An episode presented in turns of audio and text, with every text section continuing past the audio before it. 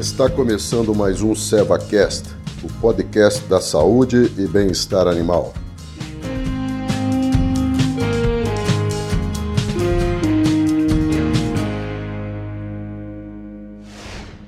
Olá, tudo bem? Aqui é Baite Leal, sou médica veterinária, especializada em equinos, técnica da, da linha de produtos da Seva Saúde Animal.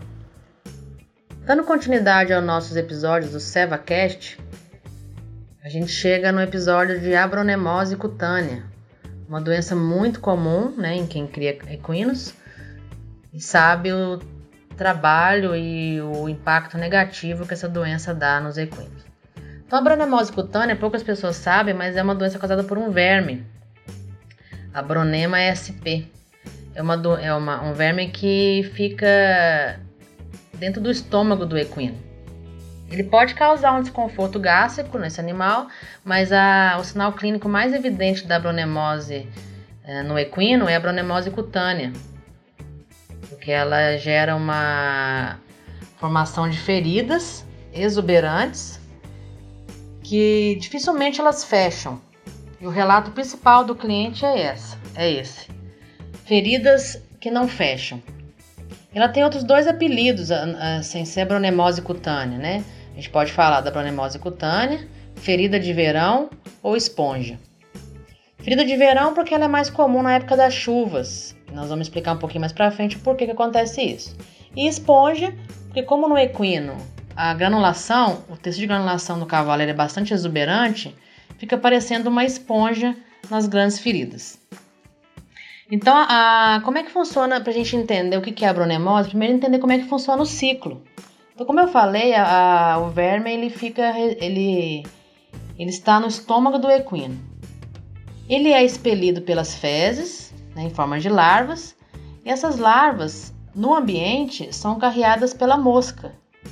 E essa mosca, no, no projeto normal, digamos assim, como é que ela deveria se comportar, ela deveria levar essa larva na boca do animal e ele ingere essa larva e ele, ela volta para o estômago. É assim que funciona o ciclo do verme, tem que se fechar em algum lugar. Então ele sairia do estômago, fezes, ambiente, mosca, boca do animal, ingestão, volta para o estômago.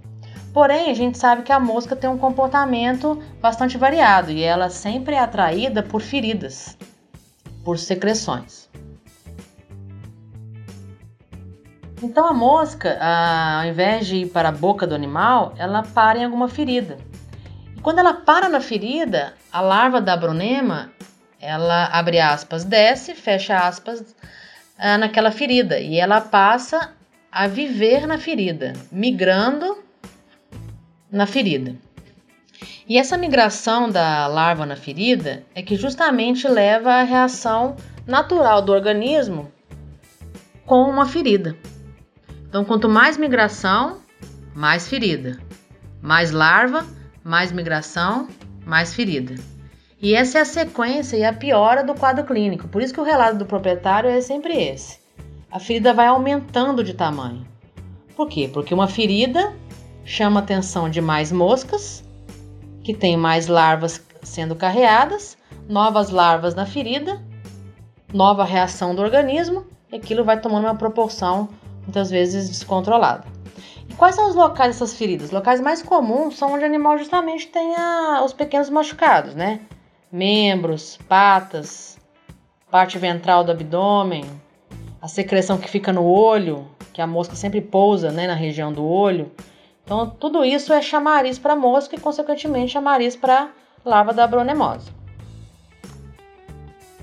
Bom, então o primeiro ponto, mais importante, é que a gente já entendeu o que é a bronemose. Ela é um verme que está presente na ferida.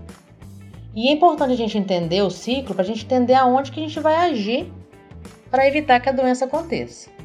Então, para o próximo episódio, guardem aí as seguintes palavras: verme, mosca, ferida, ambiente, novos animais, limpeza de baias, são todas palavras que nos levam ao possível tratamento e prevenção da bronemose. Então a gente se vê no próximo episódio, onde a gente vai falar sobre a prevenção e o tratamento da bronemose cutânea no cavalo. A gente se vê.